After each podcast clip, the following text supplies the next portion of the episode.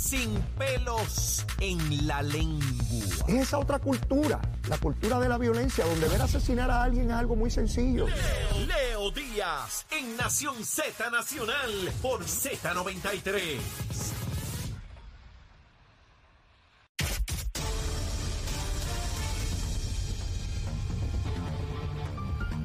Buenos días, soy Carla Cristina informando para Nación Z Nacional de inmediato los titulares. El representante José Che Pérez Cordero presentó una medida que busca requerir que los notarios incluyan una advertencia en las escrituras de compraventa de un bien inmueble que se encuentre en un municipio costero que esté próximo o colinde con la franja costera. De otra parte, el presidente de la Asociación de Alcaldes, Luis Javier Hernández, denunció que en días recientes los ejecutivos municipales recibieron facturas con el cobro de la aportación al plan de salud. Esto pese a que el gobernador Pedro Pierluisi había anunciado que eximiría a los ayuntamientos del pago de esa partida. En otros asuntos, se espera que esta semana el Departamento de Salud anuncie una nueva orden administrativa para el uso obligatorio de mascarillas en espacios cerrados, según le fue recomendado por la coalición científica en respuesta al aumento de positividad en los casos de COVID-19. En temas internacionales, la Comisión Europea anunció ayer que el despliegue de 50 millones de euros o 54 millones de dólares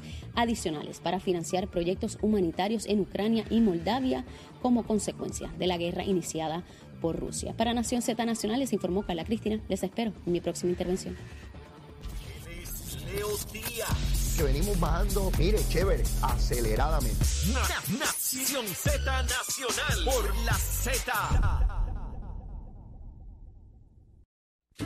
E iniciamos nuestra última media hora de programa aquí en Nación Z Nacional, siempre recordando que estamos a través de Mega TV, Z93, la emisora nacional de la salsa, la aplicación La Música y la página de Facebook de Nación Z. Y hoy nos acompaña el licenciado Roberto Correger. Hemos tenido una charla interesantísima sobre la ley 2022, ley 60 hoy en día y cómo esto tiene repercusiones sumamente positivas para el pueblo de Puerto Rico, el desarrollo económico distinto a lo que algunos grupos eh, eh, interesados política, ideológicamente intentan tergiversar. Y por eso quise.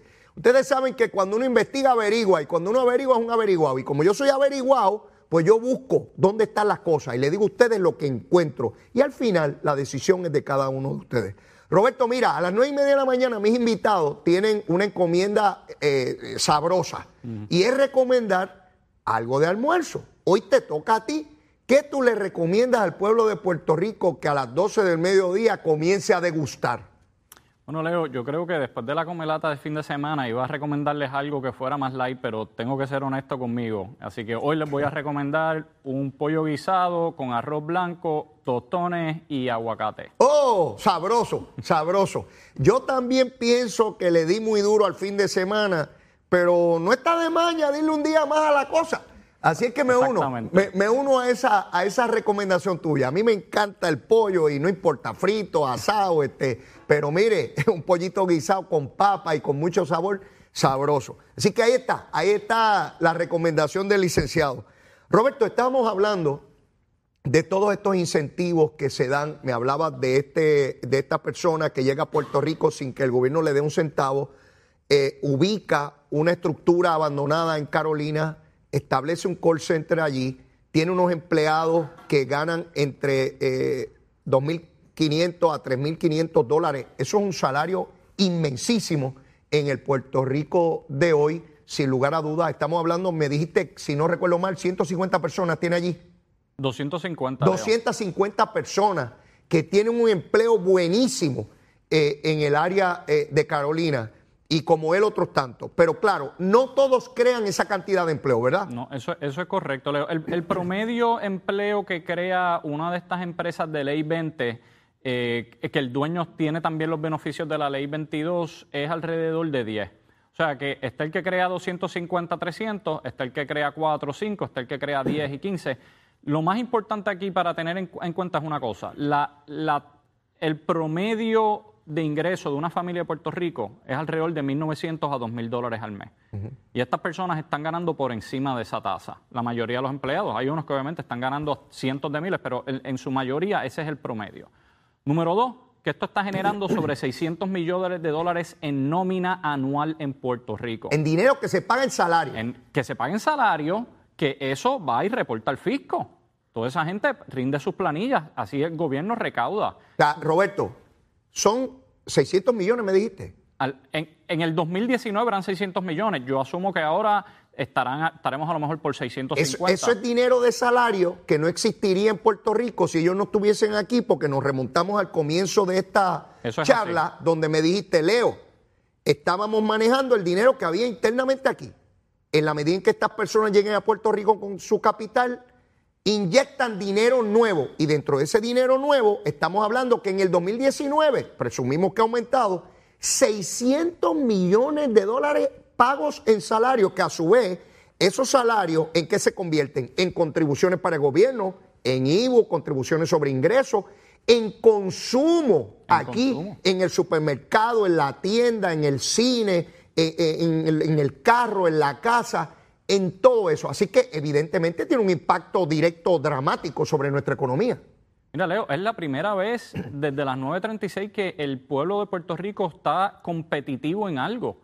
Eh, en el estado de la Florida yo he tenido la oportunidad de hablar con varios representantes de allí y todos me dicen, mira, nosotros estamos, sabemos que se nos están yendo gente para allá, de Nueva York, sa- sabemos que ustedes están compitiendo de tú a tú con nosotros en algunas de estas industrias y es algo de lo que nos deberíamos de sentir sumamente orgullosos. Bueno, que- el senador Schumer, eh, que es el portavoz demócrata en el Senado de los Estados Unidos, estaba molesto porque gente adinerada de New York se le estaba yendo para Puerto Rico, lo dijo públicamente.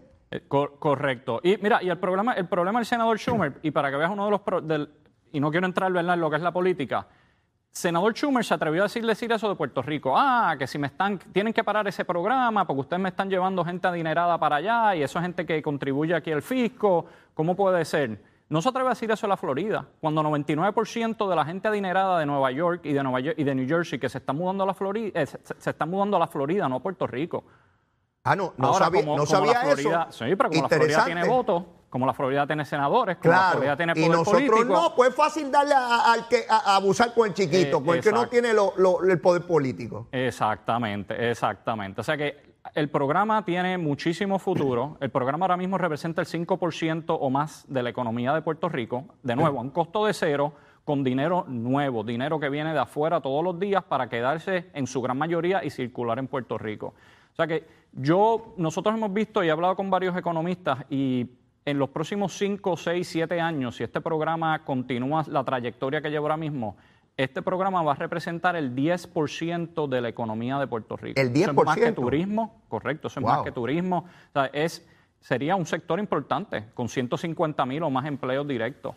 Eh, te, te pregunto, el mercado de bienes raíces, que es del cual estos sectores se quieren amarrar, de que no, no pueden comprar que una casa ahora en Puerto Rico y que esos americanos se están quedando con toda esta cosa aquí.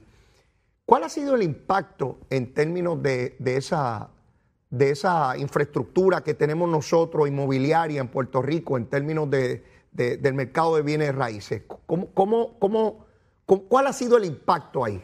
Pues mira, Leo, sí, definitivamente que el puertorriqueño súper adinerado, que tenía un montón de dinero, que ahora quiere, ya la casa en Dorado Beach no vale 2 o 3 millones, ahora le vale 6, 7, 8, ese es el único que en verdad se podría aquí, y no, y no se queja, porque por lo general son gente de negocio que conocen y saben lo que, el beneficio del programa, pero esa es la única queja que pueda haber. Como tú muy bien dijiste al principio del programa, el Ritz en Dorado, en muchas áreas de condado siempre han sido áreas eh, que son caras. Exclusivas. áreas que son caras y Toda se la vida. exclusivas, como todos los estados y todos los países del mundo lo tienen.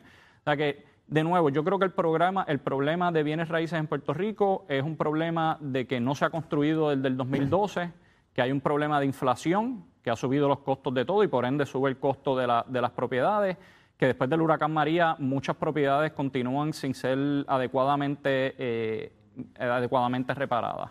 Eh, te, te pregunto, esas personas que llegan con su familia, evidentemente sus hijos necesitan educación, van a colegios aquí en, en- en- Puerto Rico. Tú hablabas de, de un elemento que es sociológico, ¿verdad? Una vez yo me mudo a un lugar, yo me establezco en ese lugar, echo raíces en ese sitio, mis hijos ya se empiezan a relacionar y a socializarse en Puerto Rico. Eso es lo que tú conoces, eso es lo que tú quieres. Pues tú no te mudas de un sitio para otro de la noche a la mañana. Nos ocurre a los puertorriqueños de mudarnos de un barrio a otro o de un pueblo a otro. O sea, eso no es sencillo, es una decisión que toma tiempo, que, que conlleva recursos. Eh, ya, ya el eh, estas leyes tienen un tiempo. O sea, ya vemos que aquellos niñitos que llegaron a escuela elemental o escuela intermedia, eh, eh, estando cuando comenzó la ley, pues ya son adultos, ya son mayores de edad. Si tenían 10 años, pues ya tienen 20, 21, 22 años. ¿Tú has tenido la oportunidad de ver cómo echan raíces en Puerto Rico? Sí, de hecho yo tengo muchísimos clientes que han tenido hijos en Puerto Rico. Ah, ok. O sea, que son boricuas, son, son, boricuas, son, boricuas. Ah, dominan el español o, el, o hablan el español igual de bien que hablan el, inglés. Eh, se comprometen aquí, se han casado aquí, tienen sus trabajos aquí. Son gente que se mudaron aquí para vivir aquí sin, sin tener un sin tener un deadline de cuándo es que se van, se van a regresar a los Estados Unidos. De, de, de todos los clientes que yo he traído a Puerto Rico, solamente cuatro han regresado. Y los cuatro han sido porque sus negocios nunca dieron pie con bola tuvieron problemas económicos. Como ocurre siempre, cada negocio tiene altas y bajas. Y, se regresaron. El resto están aquí sin, ningún tipo de meta de irse en ningún momento dado. Más allá del área que hemos identificado, tú, mencionabas ahorita Dorado, eh, el área de Condado, mencionaste otra, no, no recuerdo. Sí, Humacao, lo que es Palma, San Regis, en Río Mar. Eh, hay unas áreas ahora eh, en el área de Isabela que, están gustando mucho. Eh, quiere decir que poco a poco se van identificando zonas de inversión que tienen el mismo efecto de revalorizar la zona, las propiedades, la creación de empleo, sigue, sigue multiplicándose el efecto de este asunto y, nunca con el efecto que le quieren dar grupos ideológicos aquí, que, que, que, que nos están invadiendo, o que no nos quieren, o que nos sacan de nuestros lugares. Todo eso son cuentos Cuento sencillamente eh, eh, de, camino. Eso es así. Cualquier ciudadano, ciudadano americano tiene la libertad de mudarse de la Florida a Puerto Rico, de Puerto Rico a Texas, de Alaska a Nueva York. Eso es una libertad que, está incluida en nuestra pues, pues, pues, ciudadanía. Pues, claro, pero sí, pero si viven 5 millones de puertorriqueños en cualquiera de los estados. Yo escucho a esta gente aquí con ese discurso y yo digo, oiga, y si los ciudadanos americanos que viven en los 50 estados de momento dicen que hay que darle una pata a cada puertorriqueño y mandarlo para Puerto Rico porque allá no pueden estar, porque están, están gentrificando y nos están sacando las propiedades y esos puertorriqueños, ¿qué rayos hacen aquí? Eh, o sea, eh, es increíble que los que hablan de que no toleran el discrimen son los primeros que están dispuestos y disponibles para, para eh, discriminar. Es insólito y por eso este programa, Roberto, yo me dedico a esta cosa. Yo me dedico a tratar de desdibujar el discurso vacío de estruendo y de discrimen que hay allá afuera, que se da de todos los sectores. ¿ah? Se puede dar de estadista, se puede dar de estado librista, se puede dar de independentista, dignidoso, victorioso. El discrimen siempre puede venir de cualquier lugar. Y yo lo veo. Yo veo personas que solamente quieren escuchar al que pertenece a su partido o a su ideología. Y los he visto en estadistas, en estado librista, en independentistas. Ah, no, ese que no lo dejen hablar. No, yo creo en que todo el mundo hable, que todo el mundo se exprese, pero siempre intentar buscar la información certera y veraz la que es cierta, no, no la mentira. Y por eso te invité, Roberto, para, para tratar de, separar la paz y el grano, como decía mi abuelo. Roberto, toda ley es susceptible de ser mejorada. Toda, cualquiera. Cuando tú miras estos incentivos y estos programas, si tú fueras legislador, ¿qué cosas tú harías para potenciar esa legislación? Buena pregunta, Leo. Y y tenemos que ver el macro, tenemos que ver el futuro, ese futuro del que hablamos, de que esto puede representar un 10% más de la economía de Puerto Rico. El programa surgió y se aprobó en el 2012, en algún momento alrededor del 2015 empezó a sufrir el primer cambio, después en el 2016-17 le hicieron otro pequeño cambio y ahora en el 2019, cuando se incorporaron todos los incentivos contributivos de Puerto Rico bajo lo que es la ley 60 del 2019, volvieron a sufrir más cambios todavía. Yo creo que la estabilidad del programa, va a ser la base y el fundamento mayor para que esto crezca como queremos que crezca. Ahora mismo yo entiendo que no se debería de tocar por los próximos cinco o seis años hacer un estudio económico bien hecho, fuera de líneas partidarias, porque hay unos por ahí dando vueltas que, sabemos que lo que están buscando es eh, eh, la, guía que sea antiamericana, la xenofobia americana, darle un espacio al programa para que continúe lo que está haciendo, ver los números y entonces podemos tomar una decisión de si esto hay que alargarlo, acortarlo, mejorarlo, eh, imponerles más requisitos, bajarlo. Pero en este momento, sin tener data ponerse a, tra- a traquetear el programa nuevamente, lo que va a hacer es quitarle la estabilidad y quitarle la credibilidad que tiene en los Estados Unidos. Yo lo he visto, cada vez que anuncian, viene un cambio, ahora hay este proyecto que quieren ahora eh, subirlo al 20%, que quieren que, que tienen que invertir 250 mil dólares Suena, al suena año. simpático al populismo. So- suena correcto, simpático a pero la, la gente. larga molesta. de Le- que estos son unos bandidos que se ganan todo y tú tienes cuatro trabajos y, y no ese discurso que es tan sencillo e inocuo para el político bruto, porque está el político bruto que hace orilla, de todos los lugares, de todos los partidos, está el bruto que hace orilla. Entonces es fácil decirle a la gente que esos son los bandidos y tú eres el bueno y yo soy el que te voy a defender a ti. Y esa gente va a tener que pagar sin mayor análisis. Y el que va en su carro dice, ay, es verdad, esos son unos bandidos, ayúdame, ayúdame legislador, ayúdame político. Y en este momento tú lo que, lo que planteas y lo que recomiendas es, vamos a dejar que el programa se, se asiente, como decía mi abuela, va a dejar Que que, se que asiente. madure. Que, que madure, esa es la palabra. Y luego de eso, con los estudios correspondientes, métricos, medir, medir, no con alguien con ánimo prevenido, que ya de antemano llegó a la conclusión, sin ánimo prevenido, tener las métricas y saber que hay que ajustar, dó- dónde subir, dónde bajar. ¿Cuán difícil es obtener un crédito de esto? ¿Cuán difícil es obtener el incentivo, el trámite burocrático? Mira, Leo, y antes de contestar tu pregunta a lo que estabas hablando ahorita en cuanto a, la métrica, quiero, quiero traerte dos temas. El Sí. primero es que la mayoría de los, que aunque en los medios uno escucha el lado que estamos mencionando ahorita, ¿verdad? El lado este dramático, te están quitando, te están atacando, ellos más que tú. Eh, cuando tú te sientas con un legislador, un senador, un representante de Puerto Rico y le llevas los números y lo ven, que dicen, mira, esto vino de estudios técnicos de Joaquín Villamil o esto vino de algún economista aprobado en Puerto Rico y ven los números, dicen, espérate, esto funciona. Y por eso es que este programa ha sobrevivido a administraciones PNP y administraciones populares. Así es, ninguna lo ha tocado. Y, y me he reunido con legisladores de otros partidos más pequeños en Puerto Rico que ven los números y dicen, mira, yo apoyo esto, esto es crecimiento para Puerto Rico, esto es más dinero para Puerto Rico, esto es bueno y no nos está costando nada. I'm in. He tenido esa conversación en muchísimas ocasiones. Los que lo ponen, los legisladores que lo ponen, ninguno ha venido con una mejor solución. Porque eso es lo nuevo. Ah, yo me opongo, yo quiero esto, esto. Y yo le digo, ok, ¿y lo ¿Y vas qué a reemplazar? hacemos? ¿Con qué lo vas a reemplazar? Porque esto está creando empleo todos los días. Sí, ¿qué ¿Con le vamos a qué vas decir? a traerme que es mejor? ¿Qué le vamos a decir a los 250 que están allí en Carolina, en el call center, ganando de 2.500 a 3.500 pesos? Esto se acabó, váyanse para su casa. Sí, Pues, ¿cuál es la alternativa? Exactamente, exactamente. Y muchos legisladores han recibido cartas y emails de esos mismos empleados que dicen, mira, yo antes me ganaba 8 pesos la hora, antes no tenía trabajo o estaba trabajando en algo que no me gustaba y ahora estoy ganando más en un trabajo que bueno, que me gusta y yo quiero esto para mi vecino. Yo quiero que mi vecino se mejore, porque así es que crecemos como pueblo. Cuando yo estoy bien, yo quiero que el que está al lado mío esté igual de bien que yo o mejor.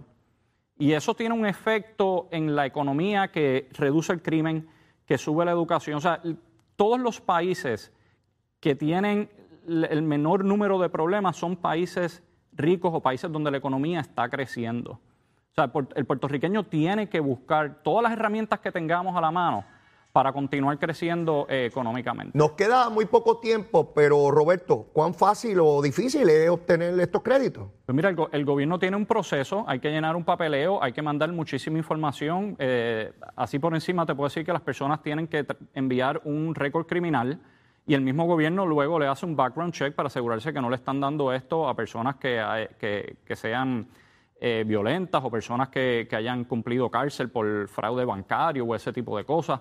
Tienen que enviar sus pasaportes, sus licencias de conducir, tienen que proveer eh, cartas de banco, cartas de recomendación. Entonces el gobierno de Puerto Rico, en, en el Departamento de Desarrollo Económico, tiene un proceso para evaluar toda la información, tienen unos eh, eh, unos contratistas independientes que validan mucho de esa información, incluyendo lo que son los background checks, antes de que pase a ser aprobado y firmado por el secretario. O sea que esto no, eso no, esto no se está regalando a cualquiera que llegue aquí en el aeropuerto, le dan el papel.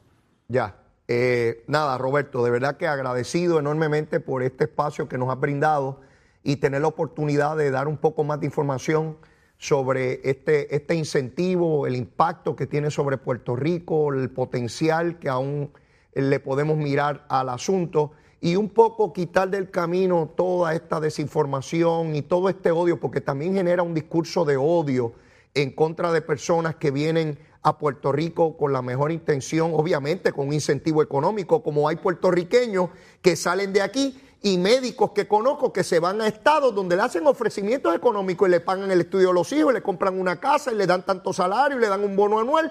Allá también nos están llevando los médicos porque le dan unos incentivos. Así que todas las jurisdicciones, como tú muy bien señalabas al comienzo, dan distintos incentivos para procurar mejorar y desarrollar aquellas áreas que le son necesarias para su vida eh, de pueblo. Así que nuevamente, Roberto, agradecido enormemente y, y próximamente te invitaré es para que discutamos sobre este y otros temas. Así que que tenga buen día. Gracias por la oportunidad de tenerme en tu programa. Muchísimas gracias. ¿Cómo no? Bueno, y antes de despedirnos, tenemos que saber qué pasa con el tiempo, el tránsito, cómo están las cositas allá afuera. Mire, hay que seguir laborando para echarle a Puerto Rico para adelante. Vamos con Carla Cristina.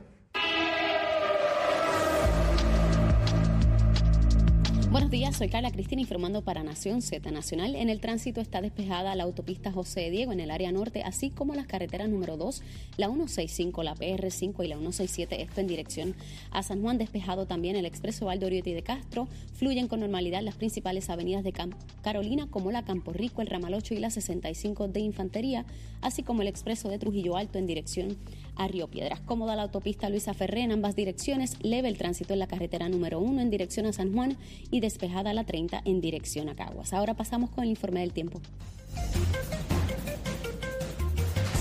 En el tiempo hoy veremos aguaceros pasajeros moviéndose sobre el este de la isla en horas de la mañana y agraciadamente esta lluvia no provocará acumulaciones significativas que causen inundaciones. Ya en horas de la tarde la lluvia se va a concentrar en el noroeste y quizás sintamos algo de esa actividad en áreas desde el yunque hacia la zona metropolitana. Las temperaturas estarán en los altos 80 y bajos 90 grados en las costas y el área sur y en los altos 70 de la zona de la montaña y el interior. Las condiciones marítimas continúan peligrosas con olas de 5 a 8 pies mar afuera, tanto en el Océano Atlántico como el Mar Caribe, y por ello el Servicio Nacional de Meteorología emitió una advertencia para operadores de pequeñas embarcaciones. Además, se mantiene vigente el riesgo alto de corrientes marinas para toda la costa norte, este y sureste, incluyendo las islas municipios de Vieques y Culebra. Les informó Carla Cristina. Yo les espero mañana en otra edición de Nación Z y Nación Z Nacional que usted disfruta a través de Mega TV, Z93 en radio, la música app y nuestro Facebook Live. Buen día.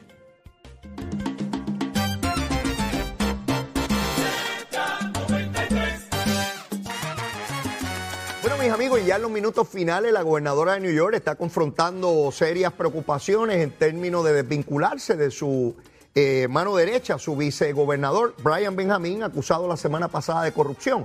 Ella tiene primaria dentro del Partido Demócrata y esto ha puesto un poco en entredicho su viabilidad electoral, aunque sí al frente de las encuestas esto no deja de ser un asunto sumamente espinoso en su candidatura.